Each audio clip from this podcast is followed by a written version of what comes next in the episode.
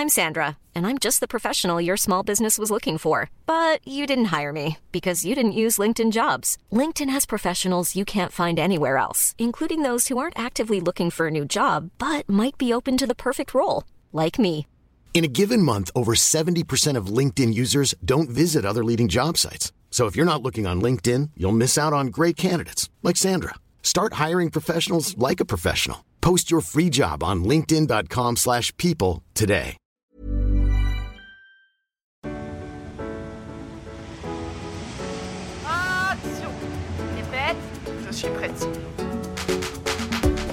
Bienvenue dans le tout premier épisode du podcast Monsieur Clone, écrit et créé par Elisa et Léa. Nous sommes étudiantes et entrepreneuses depuis plus de 3 ans maintenant, puisque c'est à nos 16 ans que tout a commencé et nous avons lancé notre propre marque de bijoux, Clonoff. Ici, on parle d'entrepreneuriat, de la réalité derrière la création d'entreprises, de développement personnel et de nos vies aussi. Bref, on va vous partager notre expérience de jeune businesswoman. Du coup, pour ce tout premier épisode, on a décidé de vous raconter comment tout a commencé. On a reçu pas mal de questions à ce sujet, parce que vous avez euh, envie d'en savoir plus, je pense. Donc, euh, bah, c'est le moment. On va vous raconter notre rencontre avec Léa, la création de Clonoff, les débuts, ce que nos proches en pensaient. Bref, c'est parti pour une big, big, big story time. Commençons par le commencement. Donc, euh, notre rencontre s'est faite en troisième à Sacré-Cœur Collège à Aix-en-Provence. Euh, comment dire? Ex-la zone. Ex la zone, ouais. Pas du tout la zone. Donc, euh, on s'est retrouvés dans la même classe. Et euh, c'est vrai qu'on se connaissait pas du tout, pour le coup. Moi, j'étais arrivée à Aix en quatrième. Donc, avant, je venais de la campagne à Saint-Maximin, à Sainte-Baume. Je sais pas si vous connaissez. C'est vraiment un village bah, où il n'y a pas grand-chose à faire. C'était un peu paumé. Il y a la Wi-Fi. Il y a la Wi-Fi, oui, quand même. Trop mimi. Oui, oui, c'était trop bien. Et en fait, ben, comment vous dire que ben, j'étais la campagnarde qui arrive en ville, je découvrais tout. Et c'est vrai que j'ai eu un peu du mal à m'intégrer. D'ailleurs, euh, tu peux raconter, si tu veux, ton anecdote? Des rats? Non, mais non, Ah, ça c'est pour après. c'est pour après quand même. Mon anecdote. J'ai pas d'anecdote. Ah, si, j'ai une anecdote. Ah oui, pour notre rencontre. Mais non, mais du coup, on était dans la même classe où on se calculait archi pas. Et pas du tout, enfin, on restait pas du tout ensemble. Je pense que, ouais, non, on s'était jamais parlé. Non. C'est trop mignonne. Mais euh, Léa, euh, elle se mettait tout le temps devant moi dans la classe et elle me demandait tout le temps ma colle. Si, c'est vrai. C'est archi faux. C'est vrai. Et je me suis juste dit, bah, elle est super bizarre. Qu'est-ce qu'elle a? Non, mais non, mais c'est juste que j'avais des techniques de sociabilisation un petit peu étranges. C'était un moyen pour moi de créer des liens avec les gens de ma classe. Je passe pour une meuf super space, quoi. Non, mais attends, c'est pas la pire. Oui, c'est pas la pire, mais là déjà, euh, bizarre la fille, quoi. Enfin voilà, c'est vrai que j'étais un peu étrange. Non. Toi, en fait, je sais pas comment on pourrait te qualifier. Je vais essayer de te faire une mini description. Vas-y, comment tu m'as, genre, aperçu ouais. Comment tu pensais que j'étais? Tu vois? C'était quoi mon... mes a priori? Ouais, qu'est-ce que t'as pensé de moi euh, dès que tu m'as vu? Alors, bah, moi, je me suis juste dit, elle est un peu space, quoi. Elle est un peu bizarre. En soi, j'avais pas trop d'a priori, parce que franchement, je pense que genre, je t'avais vraiment pas vu, quoi. J'étais dans un monde euh, avec mes copains, euh, j'avais toujours été au, ouais, au collège. J'avais vraiment. Et euh, donc, j'ai pas de trucs enfin, qui me reviennent à l'esprit. En soi, t'étais pas ultra extravertie, t'étais assez calme, introvertie, t'étais discrète, alors que bon, euh, enfin, vraiment pas ce qui te qualifie maintenant, quoi. Ouais, c'est vrai. Bah, je pense aussi, ce qui joue beaucoup, c'est que, tu sais, quand on te t'enlève de ton milieu un peu naturel, où t'as grandi. Enfin, ça veut dire que, tu sais, je parle ma incrustation, vanne. euh, Léa. Non, mais c'est vrai. Genre, j'étais là, euh, à Saint-Maximin, euh, j'ai jamais changé de classe. J'ai toujours été avec les mêmes personnes euh, du début à la fin. Donc, euh, depuis euh, la petite section, j'étais avec les mêmes personnes. On, a- on était 30 et on a grandi ensemble. Et là, euh, je suis partie en ville, déjà, ça change. Et en plus, euh, dans un monde aixois, euh, comment on peut le qualifier un peu Le monde aixois, je pense qu'il est très fermé, très égocentrique. égocentrique, un peu superficiel, surtout en plus au collège, lycée. C'est un peu le moment où on essaie de tous un peu se construire, euh, et grandir et d'évoluer. Et c'est vrai que à Aix, il y a vraiment de la critique, enfin, oui, énormément de critiques. Mais après, en fait, c'est un, c'est vraiment le type de ville. Je pense que c'est pas, enfin, c'est pas mal comme ça dans les petites villes, on va dire. C'est la petite ville. Donc, tu sais, tu connais tout le monde, tu sais ce que tout le monde a fait, tu connais tous les potins et euh, tout est très superficiel. euh, c'est le petit Paris, quoi, et C'est vraiment dans l'apparence. clairement, Donc voilà, donc ça a été un peu compliqué les débuts. pour s'intégrer. Ouais, vraiment. Euh, donc, vu que je voulais me sociabiliser quand même, je voulais pas rester seule, je me suis dit, ok, il y a un voyage en Espagne qui est proposé par l'école. Ok, je connais personne. Ok, euh, c'est une semaine où je peux passer bah, ma semaine seule. Mais en vrai, je vais tenter le tout pour le tout et m'inscrire. Ça va être un moyen pour moi de pouvoir rencontrer des gens et de vivre des moments avec euh, les personnes de ma classe. Donc, c'est ce que j'ai fait. Et je suis partie en voyage en Espagne. Et euh, je pense que j'ai pris mon courage à deux mains et que j'ai tout tenté pour m'intégrer. Même des fois, tout. Un peu trop. Alors, du coup, je vous explique un petit peu. J'étais dans le car, donc euh, voilà, moi j'avais mes potes et tout, euh, je calculais pas trop. Et là, qui s'assoit à côté de moi? Léa. Donc euh, la fille de ma classe à qui je n'ai jamais parlé. Et je ne sais pas pourquoi elle se met à côté de moi. Enfin, je voulais pas être à côté d'elle, quoi. Bref, elle arrive, elle commence à ouvrir son sac, elle sort un sac avec tous les gâteaux de chez elle, genre des morceaux de Nutella, mais vraiment des gros pots Des pots entiers. des pots entiers. Elle me dit euh, une petite faim Bah non, j'ai pas faim, mais t'as 26 gâteaux, t'es juste chelou. Bref. Donc de là, je me dis bon, il y a quelque chose à creuser. Elle est chelou, mais c'est drôle. Enfin, elle a l'air euh, sympatoche, quoi. Bref. Et, euh, et du coup, elle commence à me raconter. Non, mais n'importe quoi. En fait, elle voulait faire des blagues, sauf qu'à cette période, j'étais extrêmement naïve. T'es plus que naïve. Elisa croyait tout ce qu'on lui disait. Alors, Ouais. tu pouvais lui raconter mais des mondes qui n'existaient même pas. Elle était en mode Ah ouais? Ah vous, t'étais comme ça de ouf. Vraiment. Mais du coup, Léa commence à me dire oui, tu sais. euh, Enfin, partez du principe que vraiment on ne se connaissait pas. Donc, la première... le premier truc qu'elle me dit, c'est oui, tu sais, moi, il y a plein de rats chez moi et le soir, pour m'endormir, je joue avec leur queue. Donc, je, je tombe un peu dénue, quoi, entre deux gâteaux au chocolat. Je me, je me dis, mais qu'est-ce qu'elle me raconte, cette folle? Du coup, je rentre vraiment dans son mensonge. Mode, mais comment ça se passe? Genre, tes parents, ils sont d'accord? Bref, Léa qui me raconte des, des histoires de rats pendant vraiment 30 minutes de trajet. Mais vraiment.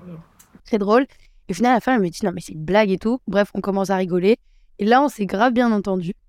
Et à savoir, notre, euh, une de nos premières discussions après pendant le voyage, c'était de créer quelque chose. On a, Directement. C'était ouf. on a tout de suite voulu créer un projet ensemble. Ah ouais, vraiment, c'était ouf. Genre, on était là, je m'en souviens, on faisait une visite, je crois, euh, c'était on était à Madrid, en Espagne. Et on s'est calé avec une autre amie à nous, c'était euh, Eva, à l'époque. et euh, toutes les trois, on était à fond, on a commencé à, à discuter de business, de nos pères, entrepreneurs, etc. Et c'est vrai qu'avec Elisa, on a directement eu un atome crochu sur ça. Et c'est vrai que c'était genre, à l'époque, on avait euh, du coup 14 ans. Et c'était la seule personne avec qui j'avais eu ce type de discussion. Et je m'étais dit, en vrai, c'est hyper intéressant et tout. On était un peu animés par la même passion. De l'entrepreneuriat, clairement. Alors que c'est une passion euh, pas commune, enfin, je trouve. Bah, surtout à cet âge-là, quoi. Normalement, les personnes, elles ont plus des discussions un peu, enfin, pas banales, mais euh, superficielles. Et nous, on est directement rentrés là-dedans. Et c'est vrai que après, en rentrant du voyage, on s'est pas plus cal- calculé que ça. On a un peu toutes les deux retourné dans notre vie avec euh, nos potes euh, qui étaient différents. Voilà. Et euh, ça a été pendant l'année, en fin d'année, où on s'est rapprochés, je sais même plus pourquoi. Bah, Ouais, ça s'est fait naturellement en soi. Juste, voilà, on a retraîné un peu ensemble et tout. Et voilà un petit peu la deuxième partie de notre rencontre. Je devais partir en Belgique avec une amie. Sauf que toutes les amies que j'avais ne pouvaient pas venir. Et donc, sur un coup de tête, j'ai proposé à Elisa de m'accompagner une semaine en vacances ensemble en Belgique. vraiment le gros, par contre.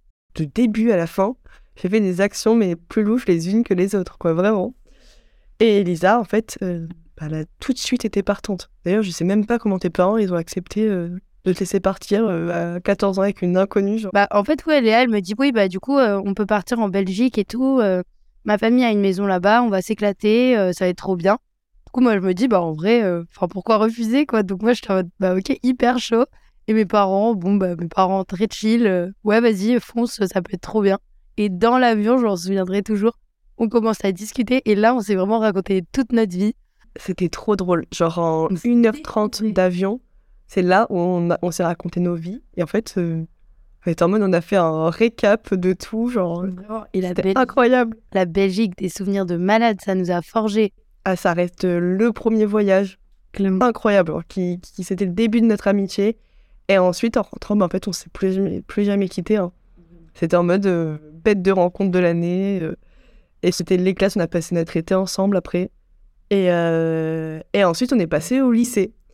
Le même été, pendant l'été 2019, je suis partie en Italie. Et euh, comme tous euh, les mercredis matins, je vais faire le marché avec ma grand-mère en Italie. Et là, euh, j'ai vu des cordons que j'ai trop trop kiffé et tout. Du coup, je les ai achetés. J'ai commencé à me confectionner des bijoux avec. Et en rentrant dans le sud de la France à la fin de l'été, toutes mes copines m'ont dit mais c'est trop beau et tout, tu peux nous en faire. Et en vrai, je me suis dit j'ai toujours cherché une bonne idée pour entreprendre. Et là, ça m'a semblé être une bonne idée et ça plaisait. Je voyais qu'il y avait un, potentiel derrière. Donc j'ai commencé pendant quelques mois à imaginer toute l'image de marque, à, à essayer de chercher un nom euh, pour euh, la marque, un logo, les couleurs, l'identité de la marque, etc. Et donc, je vous avoue, je suis passée par pas mal, pas mal de noms de marques qui étaient pires les uns que les autres. Alors, ça a débuté par Pool de luxe.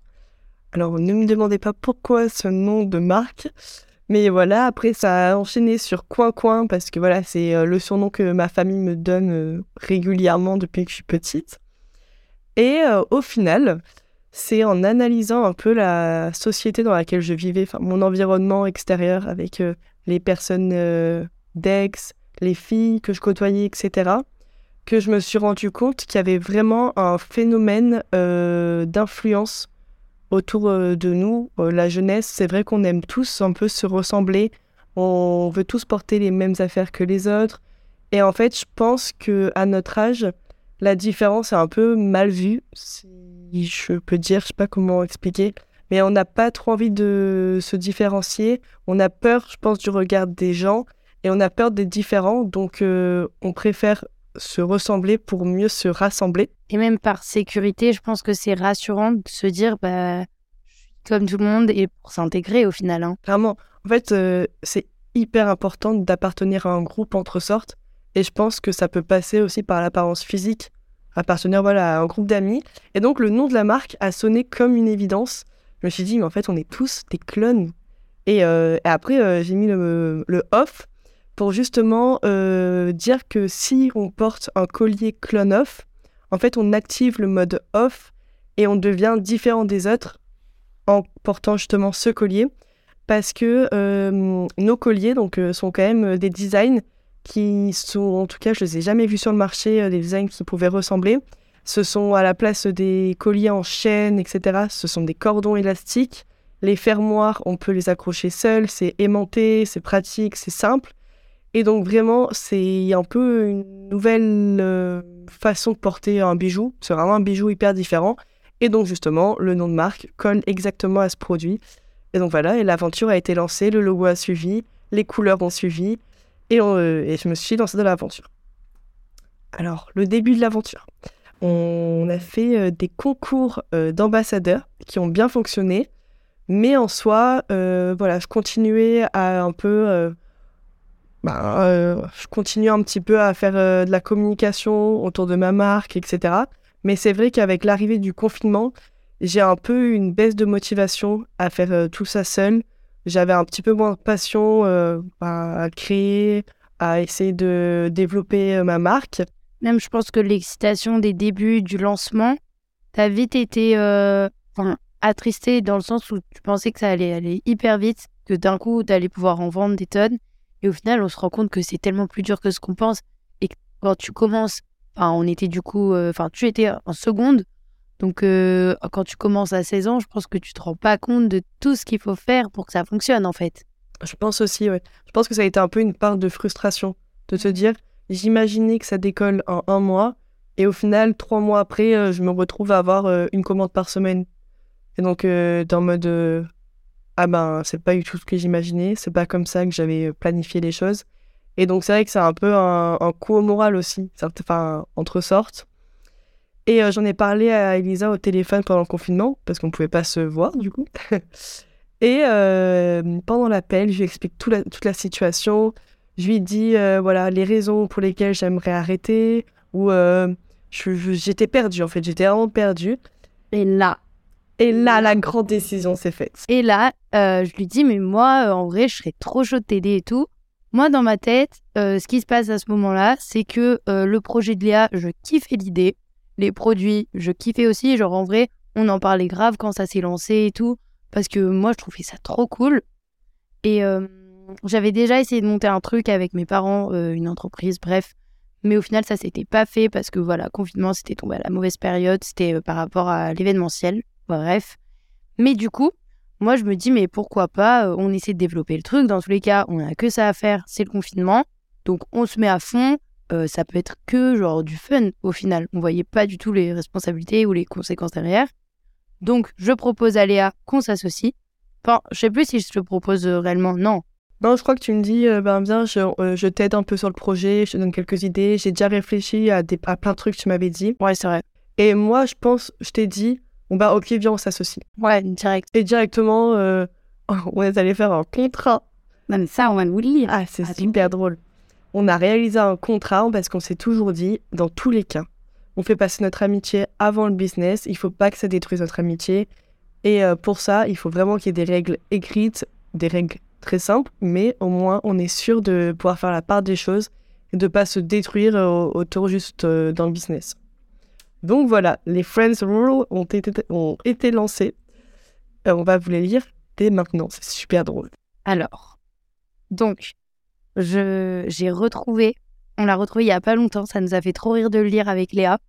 Et du coup, le corps du mail que Léa m'envoie, elle me dit euh, Je t'aime fort et je suis beaucoup trop contente qu'on fasse ça ensemble, mais oublie pas que Clone est un secret et n'en parle à personne à part à Calixte et Pauline. Calixte et Pauline, c'était nos copines.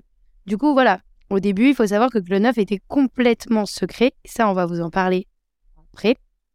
Bref, donc Léa m'envoie euh, le contrat le plus éclaté de l'histoire du contrat. Vraiment un contrat bah, fait euh, par deux euh, filles de 15 ans. Ça ne veut rien dire, mais vraiment ça ne veut rien dire. Donc premier article. Avant de débuter sur quoi que ce soit, je dois préciser qu'aucune dispute n'est autorisée à propos de notre collaboration. Tout événement ou obstacle doit toujours, toujours se dérouler dans la joie et la bonne humeur. Merci Léa. Ensuite, donc, il y a d'autres articles. On va vous lire les principaux et les plus drôles, on va dire. Donc, article numéro 7. Elle me dit Bref, bref, parlons budget, car soyons clairs, c'est ce qui nous intéresse le plus. Pour l'instant, tout l'argent qu'on gagne reste sur le compte. Le liquide au moindre centime doit être mis dans l'enveloppe à bonheur qui sera chez moi. Et l'argent que tu récupères des livraisons, il faudra les mettre de côté chez toi jusqu'à ce que l'on se voit pour me les donner. Ne t'inquiète pas, je n'en dépenserai pas un centime sans toi. L'argent de cette enveloppe à bonheur sera gardé en lui sûr et ne pourra seulement être dévalisé pour un événement bien spécial, la Belgique. On est trop mignonne. Donc en fait, voilà. Nous, notre but était de se faire un peu d'argent de poche pour pouvoir repartir en vacances ensemble. On voulait refaire la Belgique en fait. Clairement. C'est trop mignon. Mais en plus, euh, ce qui est ouf quand même, c'est de se dire qu'on a toujours euh, su qu'il fallait faire. euh, c'est garder la tête froide sur l'argent. Ça a jamais, en vrai, là, il est écrit, ça nous intéresse, mais en soi, ça a jamais été notre première motivation. Toi, ça a été quoi tes motivations quand je t'ai dit, euh, ok, ben, viens rejoindre l'aventure? Genre, pourquoi tu t'es dit, euh, ouais, euh, je le fais, je fonce? Bah, en soi, moi, je pense que c'est vraiment euh, l'envie d'entreprendre. Parce que, enfin, euh, honnêtement, on savait pas du tout que euh, ça allait avoir les répercussions que ça a eu. Euh, Enfin, l'aspect financier ou euh, même l'aspect de notoriété, on n'imaginait pas du tout. Et du coup, moi, je pense que ça a vraiment été le truc de se dire, bah, en soi, j'ai pas grand chose à faire. On va créer des shoots, enfin, on va faire des shoots avec nos copines, on va se faire des bijoux. Je voyais pas l'inconvénient, en fait. C'était juste se lancer dans un projet, kiffer, et voilà, vraiment la soif d'entreprendre et de vouloir lancer un truc euh, par moi-même. Euh, moi, ça me faisait toujours kiffer. Je regardais. euh, Enfin, j'avais pas mal suivi les débuts d'ATNT, puisque pareil, ça avait été lancé par des jeunes, ils avaient fait un carton, ils avaient leur première boutique. Et je me rappelle qu'on en discutait beaucoup avec Léa. Et ouais, moi, c'était vraiment ma motivation, c'était entreprendre quelque chose. Voilà. Ok, cool, mais c'est une très bonne réponse. Toi moi, je pense, bah, en vrai, je pense qu'on a un peu les mêmes motivations. Dans le sens, moi j'ai toujours trouvé qu'il y avait tellement du temps libre euh, Clairement. hors scolaire. Il y a- on a du temps pour euh, entreprendre tellement de choses. Et je pense que c'est plus par passion et par euh, créativité. Parce que entreprendre, ça demande, ça demande énormément de créativité. Et euh, c'est plus un loisir qu'autre chose, je pense. Au début, en tout cas, on était vraiment en mode euh, on se fait du, on se fait kiffer, on est là, on profite. c'est pas vraiment du travail, en fait. On l'a pris au, on l'a pris au sérieux assez tard. Hein, Du coup, il y a pas très longtemps. Nous, on est tellement euh, dans notre monde qu'on se rend pas compte de ce qu'on fait à côté. On est en mode, dans tous les cas, euh, c'est ce qui nous fait kiffer. Donc, on, on prend du plaisir, en fait. C'est juste vraiment prendre du plaisir dans, dans l'entre- dans l'entrepreneuriat Ouais. et dans la réalisation de projets. Et je pense ce qui est hyper agréable à voir, c'est, entre avoir une idée et mettre l'idée en action. Clairement. Et ça, c'est ouf. Et les retombées, enfin, juste euh, voir que ça plaît, euh, bosser sur un projet. C'est incroyable. Genre, c'est une aventure. euh, Et donc, je pense vraiment, c'est en voyant même nos parents, enfin, toi aussi, ton père, il est entrepreneur, et voir un petit peu tout l'arrière de l'entrepreneuriat qui m'a toujours donné envie. Clairement. Vraiment. Ouais, moi, je suis d'accord avec toi. Et même, enfin, aujourd'hui, Clone, c'est vraiment une passion. On n'a jamais compté nos heures. Fait ça, je pense, beaucoup trop. Beaucoup, beaucoup trop, des fois. Voilà, vraiment. Mais d'un côté, c'est ce qui nous anime. Enfin, le matin, euh, je me réveille en me disant, mais euh, trop bien. Genre là, euh, j'ai bossé. Pendant la nuit, j'ai eu plein d'idées. Toi, des fois, au petit-déj, tu vas me voir en me disant, ok, ok, euh, ce soir, on fait ça, ça, ça, ça va être trop bien. J'ai eu plein d'idées, je te raconterai. Genre, c'est vraiment en mode, c'est du 24 heures sur 24. Même la nuit, on peut se réveiller et écrire dans nos notes, ok, on fait ça, ça, ça, ça. C'est trop bien. C'est incroyable. Donc voilà. Donc là, on se lance dans l'aventure, on fonce, voilà, on signe le petit contrat et commence une partie très très fun du projet. C'est qu'on choisit, donc au début, Léa, elle faisait toutes les collections et tous les bijoux dans sa chambre. Donc euh, on avait euh, commencé à acheter un peu des cordons, des pendentifs, tout ça, tout ça. Et euh, on décide, moi mes grands-parents en fait ont un appartement dans Aix qui loue. Bref, et là il y avait plus de locataires euh, bah, puisque c'était le confinement. Non, c'était un peu après le confinement, ça. passe. euh, le déconfinement. Ouais, c'était plus ça. Et, euh, et en fait, cet atelier, c'est un genre de, voilà, de studio-atelier où euh, tous les business dans ma famille ont commencé. Donc, mes, mes parents, mes grands-parents. Donc, c'est un peu. Enfin, C'est un peu une histoire de famille, quoi. c'est ça, c'est ça. Donc, on, on demande à mes grands-parents, je leur dis écoutez, nous, on a un projet et tout. Est-ce qu'on peut avoir les clés et euh, se mettre dans l'appart pour faire nos shoots? Donc, vraiment, excuse pourrie. Pour bosser. Voilà. Au final, euh, vous l'avez bien compris, on a tout fait sauf travailler dans cet atelier. Ah, vraiment, c'était c'était des vacances qu'on se prenait à sa portable. C'était trop bien parce que c'était un peu le début de notre indépendance, vu que voilà, on habitait chez nos parents. Donc le week-end, mais je pense qu'on a fait ça pendant deux mois. On se retrouvait avec Léa et on faisait apéro sur apéro, Ah oui, vraiment. sieste, Sur sieste, madeleine. Les madeleines, parce qu'on était en face des meilleures madeleines d'Aix-en-Provence. les madeleines de Christophe. Si vous voulez aller avec Tous les goûters, c'était madeleine. Tous les matins, c'était madeleine. Et de temps en temps, il y avait un petit shooting, quand même. Ah oui, non mais attention. hein. Non, en fait, on faisait les collections. Après, honnêtement, dans le début, enfin, vu que nous, c'était vraiment pour le fun, on ne faisait pas de plan de communication, on faisait pas euh, de Ah, stratégie. tout à la wall again. Oui. Feeling, c'était... Vraiment, on s'enfermait, on faisait quelques TikTok, euh, quelques photos, et après, on sortait. C'était trop bien, on pouvait sortir en boîte sans le dire à nos parents. On invitait tous nos potes. Ah, mais c'était la liberté. Ah, vraiment. Vraiment. D'ailleurs, moi, je m'étais fait cramer parce que la voisine, elle avait dit qu'il y avait plein de gens. Bref, je m'étais fait engueuler. Ah, mais c'était trop drôle. Vraiment, euh, ça, c'était les débuts de clone, les débuts bancals. Mais oui, vraiment, euh, nous, on s'est lancé les deux pieds dans le plat, sans penser à l'après, Vraiment sur un feeling. coup de tête. Euh, ça a toujours été notre état d'esprit avec Léa. On a une idée, on le fait direct. Ouais, nous, on n'a jamais eu. Enfin, en tout cas, euh, jamais ressenti la peur de me dire, OK, imaginons mon, idée, elle marche pas. Oui, mais je pense parce qu'il n'y a pas de problème financier derrière.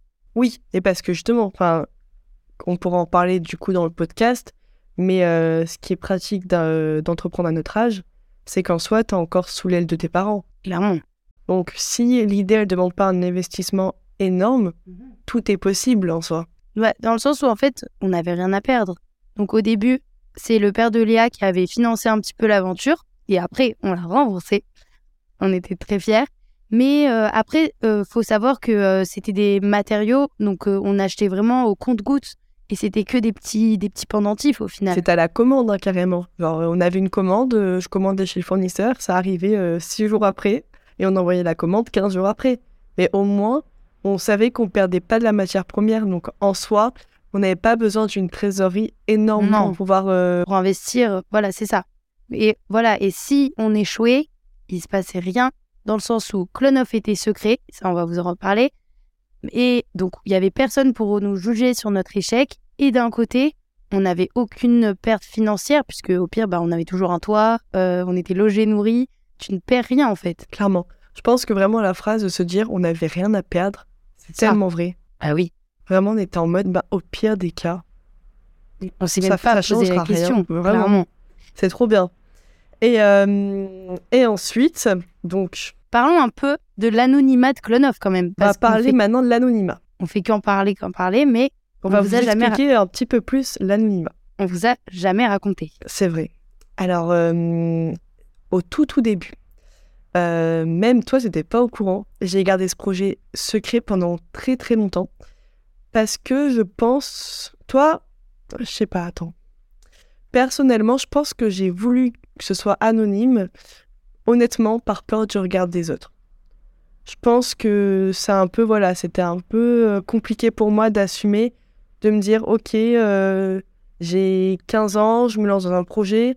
En soi, j'ai 100 abonnés sur Instagram, euh, je fais des petites photos qui coulent. Enfin, tu vois, le début, c'est tout le temps un peu compliqué. Tu comprends pas les réseaux sociaux, t'as pas beaucoup de followers, donc tu te sens un peu ridicule.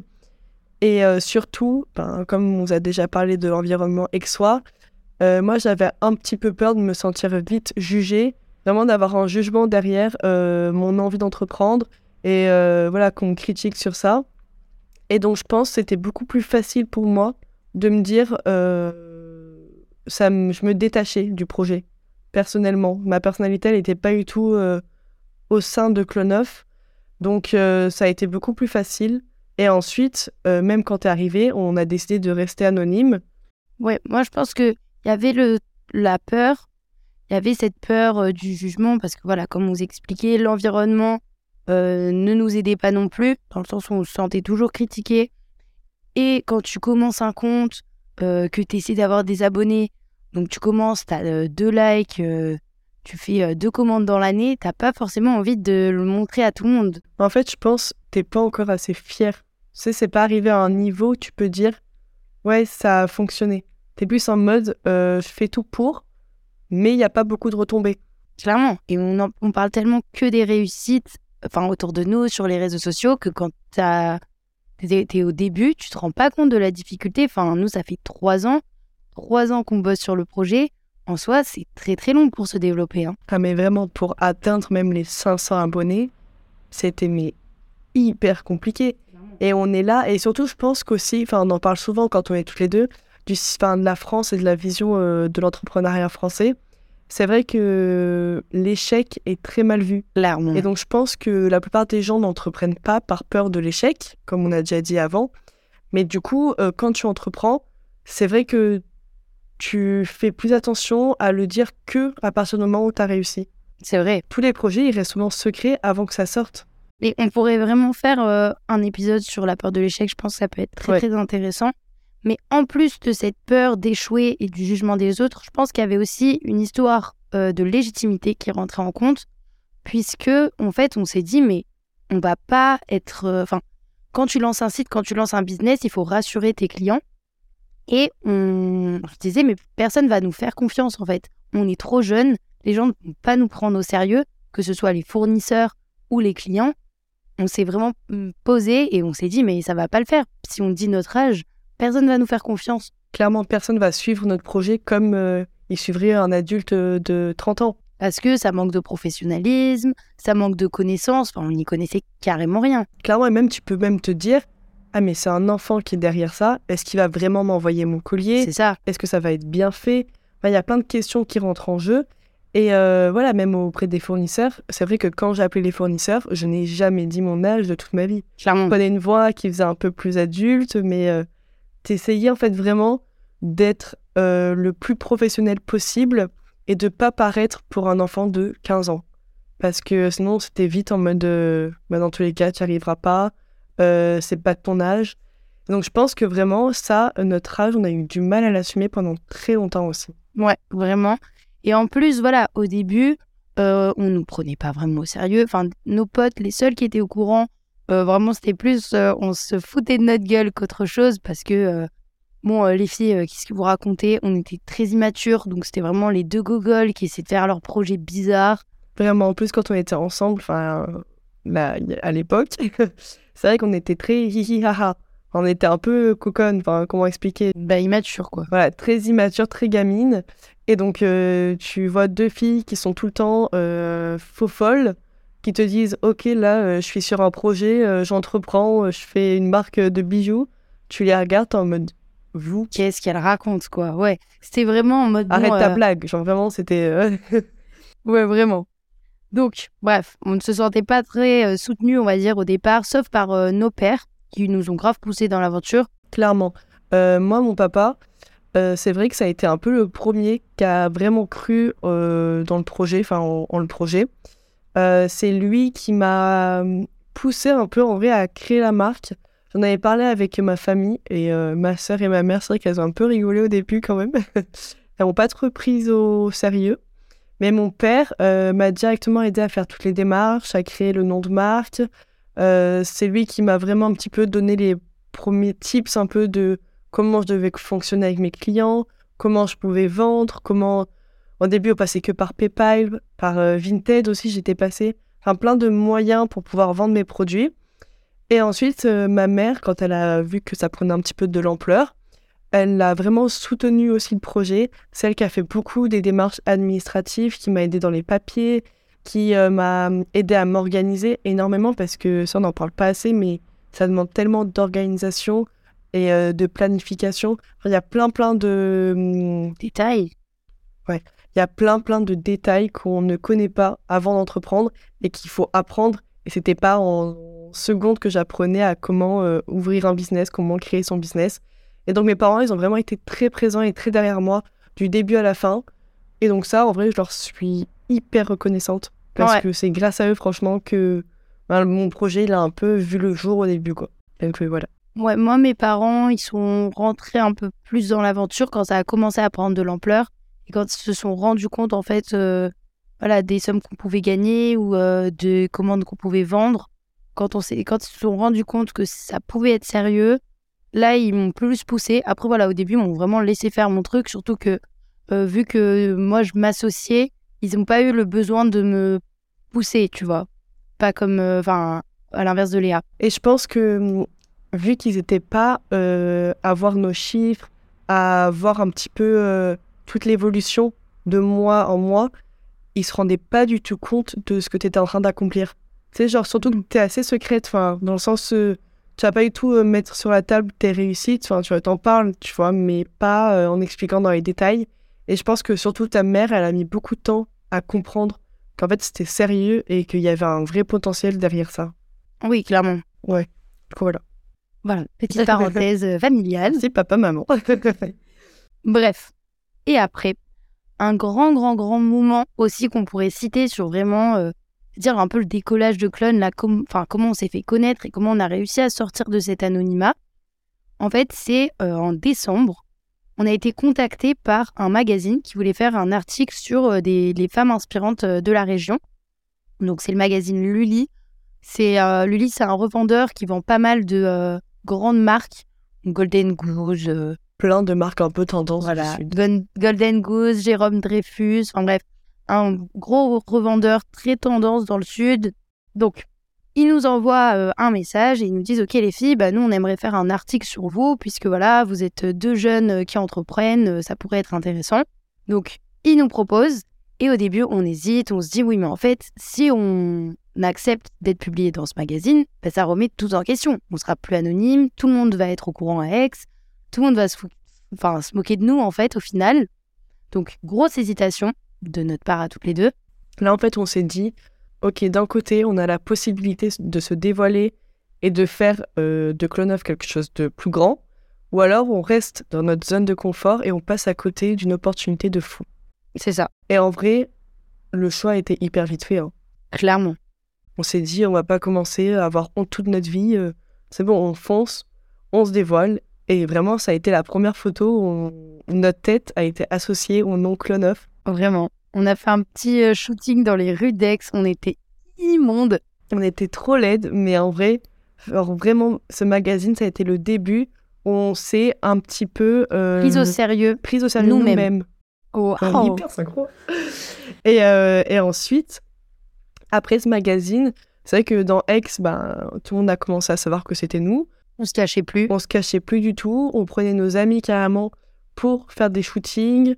Donc c'est vrai que ben, on s'est même rendu compte que les gens étaient plutôt euh, hyper bienveillants. Ben, en fait, on n'a jamais, enfin, on a eu que des compliments en mode waouh, bravo les filles. Vraiment. Et nous, on s'y attendait tellement pas à ce genre de réaction, puisque pour nous, dans nos têtes, c'était vraiment la honte. Alors qu'en fait, pas du tout. Et donc tout l'été, on a continué à développer à fond. Euh, au fur et à mesure, on se, mettait, on se mettait de plus en plus en avant. Sur les réseaux sociaux, on parlait de notre histoire, de. En fait, je pense que ça a été le moment. En fait, je pense que ça a été le moment où on s'est rendu compte que notre âge, notre amitié et notre histoire n'étaient pas une honte, mais un atout. Clairement. En fait, au final, on s'est remise un peu en question. On s'est dit, mais en fait, on est jeunes, on entreprend, on est des femmes. Enfin, euh, on a tout pour avoir une histoire qui inspire, qui motive et pour en parler. Enfin, c'est quand même trop cool de pouvoir parler de, de cette histoire un peu hors du commun parce que, bon, voilà, il y a quand même très peu de jeunes qui entreprennent encore aujourd'hui. Donc voilà. Et là, ça a été vraiment le décollage de Clone. Ça a été une des meilleures décisions puisqu'on a pu se mettre en avant, on avait beaucoup plus de possibilités. Quoi. En termes de contenu, on pouvait vraiment parler de tout. Et, euh, voilà, c'est peut-être aussi pour ça qu'on fait ce podcast euh, aujourd'hui, pour encore se mettre euh, en avant et raconter nos, retours d'expérience en fait. Clairement. Mais ça nous a quand même mis longtemps à se mettre nous-mêmes en avant. On mettait nos amis, notre histoire par écrit, mais jamais euh, vraiment euh, notre image à nous. Oui, bah parce que forcément, c'est dur, on s'en rend peut-être pas compte parce qu'il y a tellement d'influenceuses, tellement de personnes voilà, qui sont vraiment présentes sur les réseaux. Mais pour Léa et moi, ça n'a pas été toujours facile, sachant qu'on voulait pas, enfin, on n'a jamais voulu être influenceuse non plus. Alors là, hors de question, ouais. Enfin, vraiment, on était. euh, ben, se faire des shootings, on aime bien poser, on aime bien faire des shootings entre nous. Mais être là à faire des vidéos, des vlogs où tu racontes ta journée, enfin, c'est un peu intime, je trouve, Intrusif. de poster ça sur les réseaux sociaux. Surtout qu'on a des parents qui ont des valeurs dans le sens où ils nous disent euh, vivons heureux, vivons cachés, commencez pas à tout poster sur Instagram, ça reste. Ça peut aussi faire des jaloux. Ça peut. Voilà, il y a plein de conséquences qui peuvent arriver sur les réseaux sociaux qui sont un peu néfastes et pas forcément positives, mais d'un côté, il faut garder en tête que les réseaux sociaux, c'est aussi un outil incroyable euh, et il faut l'utiliser en notre avantage. Sans les réseaux, honnêtement, bah, Clone, je ne sais pas ce que ce serait, mais Ah ouais, ce serait pas là du tout. Et c'est parce qu'aussi, voilà, on a eu, enfin, on est dans la bonne période, on va dire, dans le sens où on sait hyper bien utiliser les réseaux sociaux, vu que c'est vraiment, on est né avec, et peut-être mieux que d'autres boîtes qui vont se mettre à TikTok que maintenant. Enfin, on a eu, voilà, cette chance d'avoir, du coup, en termes de communication, sans se former, des super pratiques, et c'est pour ça qu'on a, per- euh, on a réussi à percer assez rapidement, on va dire, sur les réseaux. Ouais, non, c'est vrai, clairement. Mais surtout, je pense que le réseau qui nous a un peu fait décoller beaucoup plus qu'Instagram, ça a été TikTok. Clairement.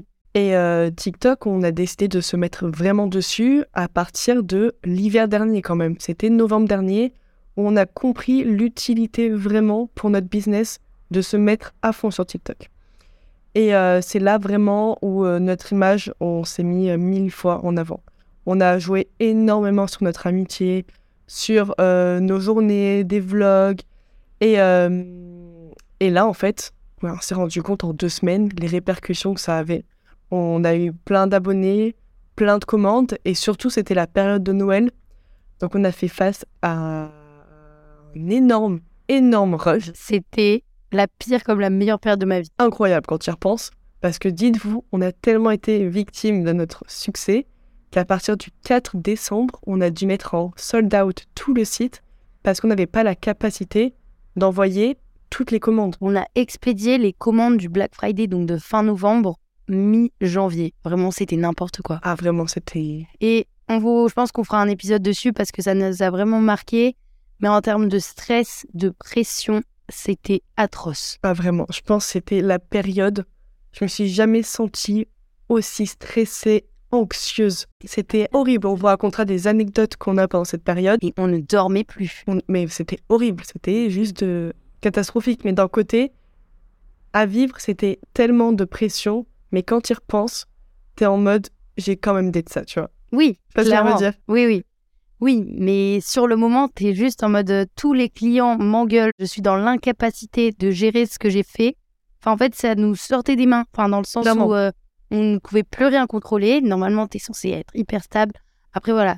Nous, euh, vraiment, un des mots moteurs chez Clonov, c'est feeling. C'est-à-dire que c'est la, c'est la gestion d'entreprise la plus saine, enfin, la plus reposée du monde. Genre, c'est tout au feeling. Ah, vraiment. On est au feeling tout le temps, quoi. Mais c'est génial. C'est notre état d'esprit, en fait, à nous deux. Donc, euh, Ça nous dépasse parfois, quoi. c'est ça. Là, euh, à ce moment-là, ce qui est très beau et ce qui est très marquant dans l'histoire de Clonoff, on s'est dit, OK, là, la production, on ne peut plus l'assurer nous-mêmes. On est incapable, avec euh, quatre mains, de réaliser toutes les commandes. Donc, soit euh, on se dit, OK, ça reste un loisir, on continue à avoir les quelques commandes, on peut les faire le week-end dans notre chambre, et c'est tout. Ou alors, on passe un cap, on prend un atelier et on prend euh, des étudiantes pour nous aider à la production. Et c'est ce qu'on a fait. Et voilà, on s'est lancé. Voilà. Bref, on a encore tellement d'anecdotes à vous raconter, mais ne vous inquiétez pas, puisqu'il y aura deux épisodes par mois de podcast. Et si ça vous plaît, bah, pourquoi pas euh, même euh, augmenter la fréquence. Bref, donc maintenant, il est temps de conclure ce podcast. On espère vraiment, vraiment, vraiment que ce premier épisode vous aura plu. Et euh, vraiment, on a tellement hâte de recevoir vos retours et vos idées de contenu pour le podcast. Bref, dites-nous vraiment tout, tout, tout, tout, tout sur les réseaux sociaux. Vraiment. Et merci beaucoup pour votre écoute. On est super content d'avoir lancé ce podcast. Donc, euh, si vous nous suivez toujours pas sur Instagram, pouvez nous rejoindre avec euh, clone.off. Et euh, voilà, voilà, on vous fait de gros bisous et euh, on vous laisse découvrir le prochain épisode. À très Bisous, bisous. vite. Bisous.